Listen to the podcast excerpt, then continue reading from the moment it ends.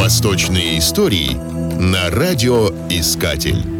Несмотря на то, что на Востоке в средние века рабство было повсеместно распространено и узаконено, а в обществе царили нравы достаточно жестокие, телесные наказания раба запрещались и рыцарскими, и благочестивыми правилами. Поэт Таухиди говорит «Будь другом своему рабу и рабом своего друга». В 1106 году при описании одного йеменского правителя в заслугу упоминается «Он никогда не бил своих рабов». При амиядских халифах некий египетский судья Кади освободил девочку-рабыню после жестокого избиения ее госпожой. Ввел ее в новую, известную благочестием, но бездетную семью, а саму госпожу наказал денежным штрафом. Существовало положение, согласно которому рабы могли выкупить себя на свободу в рассрочку, особенно если раб или рабыня могли самостоятельно вести какие-нибудь дела, портняжное, либо какое другое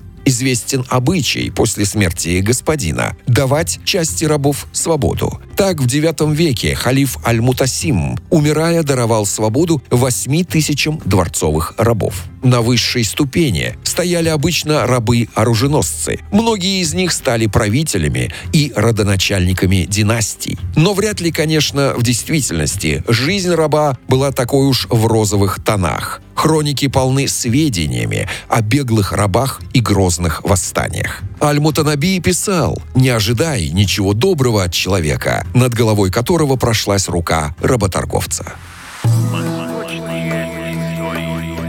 Восточные истории на радиоискатель.